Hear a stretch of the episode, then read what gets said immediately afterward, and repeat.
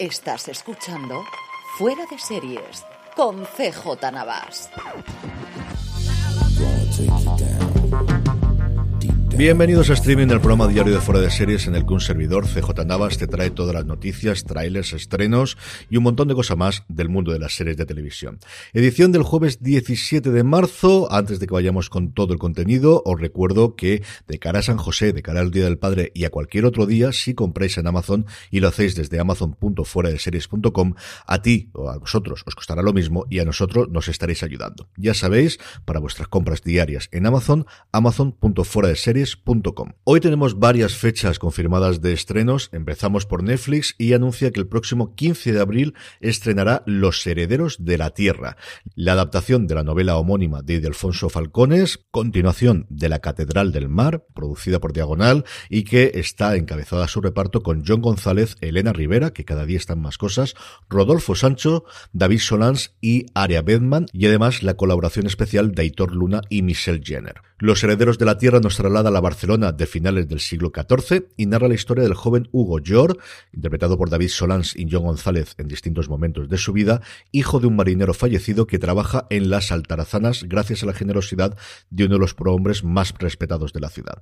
Su sueño de convertirse en constructor de barcos se verá truncado cuando la familia Puig, enemiga acérrima de su mentor, aprovecha su posición ante el nuevo rey para ejecutar una venganza que llevaba años acariciando.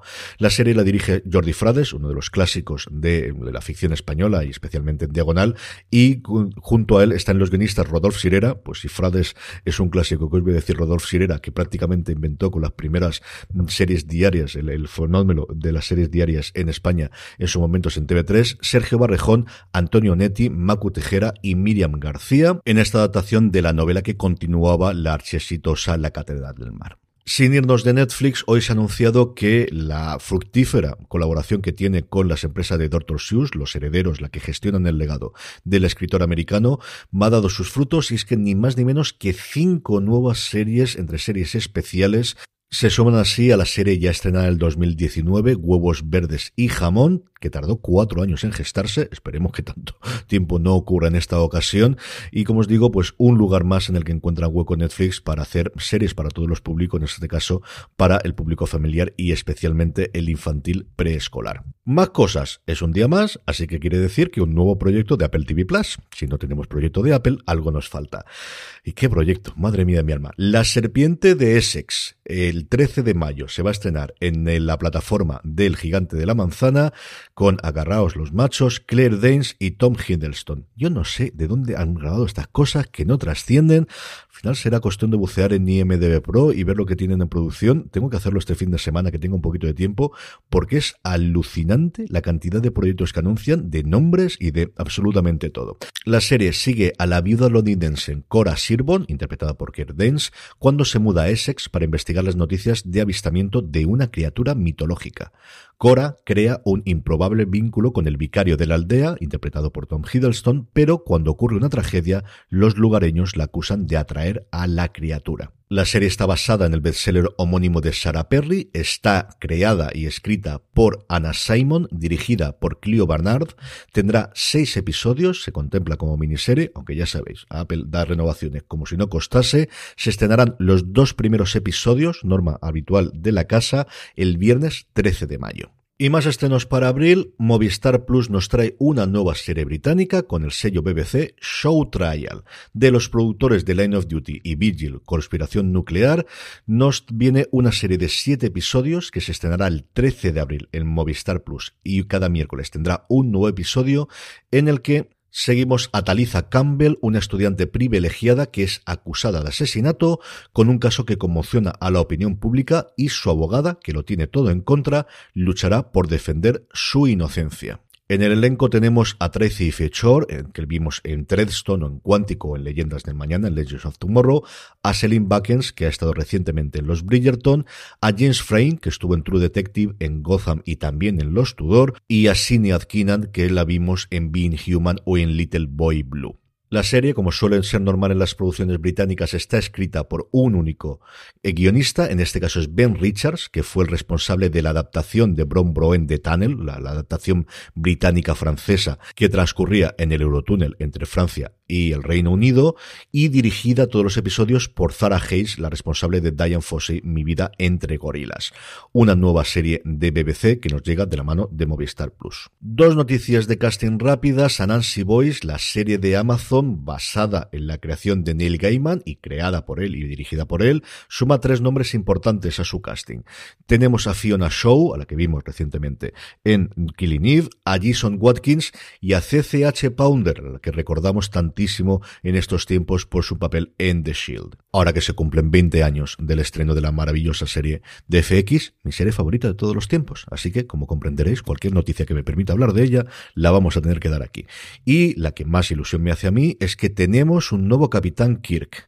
Más allá de William Shatner, más allá de Chris Pine en las películas de JJ Abrams, tenemos la confirmación de que Paul Wesley, el actor conocido por su papel en Diarios Vampíricos, en Vampire Diaries, interpretará en la tercera encarnación de El Gran Capitán de la Enterprise en la segunda temporada de Strange New Worlds, que todavía no han estrenado la primera, pero ya está en el rodaje de la segunda y ya están anunciando. Paramount Plus ha aprovechado para distribuir una foto de él con el traje amarillo de la serie clásica en el puente de mando y tiene una pinta espectacular. ¿Qué creéis que os diga? O sea, yo creo que da totalmente la presencia y la esencia que recordamos, pues eso, del Sandner de hace casi 60 años ya. Madre mía.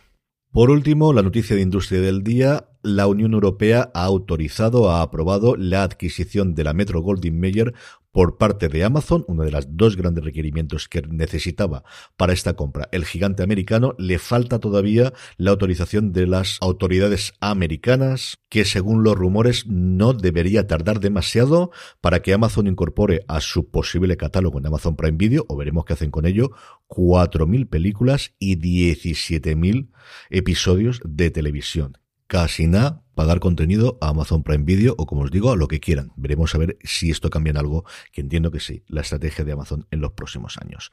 Trailers, madre mía qué día más cargado que tenemos. El trailer del día sin ningún género de duda es We Own This City, la ciudad es nuestra, la nueva serie de David Simon y Josh Pelicanos para HBO. No tuvimos sexta temporada de The Wire, pero tenemos una secuela. Madre mía, qué tráiler. Volvemos a Baltimore, volvemos a lo que nos demostraron en su momento, que también sabían hacer. Si no lo habéis visto, por favor, coger dos minutos 20 segundos, que es lo que dura. Lo encontráis en todas las redes sociales de Fuera de Series, ya sabéis, en Twitter, en Instagram, en Facebook, en todos los sitios. Somos Fuera de Series. Qué absoluta y total pasada estoy ya totalmente, vamos, eh, tampoco voy a negar, o sea, el proyecto iba a verlo sí o así, esto no tiene mucho más, el 25 de abril se estrena en Estados Unidos, el 26 nos llegará a España, subtítulo más o subtítulo menos, que es HBO, pero qué pinta más espectacular tiene, ya lo oíamos desde las primeras imágenes, ve del tráiler, de verdad, ve del tráiler. HBO no tenía suficiente con esto y ha decidido que también iba a ser el día de estrenar el primer tráiler de La mujer del viajero del tiempo, la serie basada en la novela de Audrey Niffenegger del 2003, que ya tuvo una adaptación a la gran pantalla en el 2009, interpretada por Eric Bana y Rachel McAdams. Ahora son Henry de Tumble y Rose Leslie los que interpretan a esta pareja que se va encontrando a lo largo del tiempo en distintos momentos porque el pobre Henry pues viaja mm, sin quererlo a través del tiempo.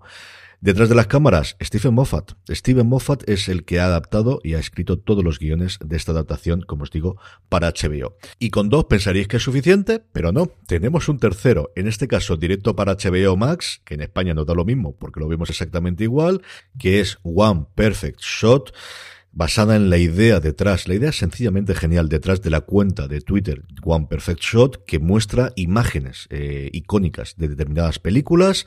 A partir de ahí se ha hecho esta docu-series que cuenta como presentadora a Ava DuVernay y que en su primera temporada tendrá a Patty Jenkins hablando de Wonder Woman, a Aaron Sorkin hablando del juicio de los siete de Chicago, a Cassie Lemons hablando de Harriet, a John M. Hablando de Crazy Rich Asians, a Malcolm DeLee, al director de Girl Strip hablando de su película y y la que más me interesa a mí, la que más me atrae, Michael Mann, que está nuevamente totalmente de actualidad, a ver cómo tal funciona Tokyo Vice, hablando, cómo no, de Hit.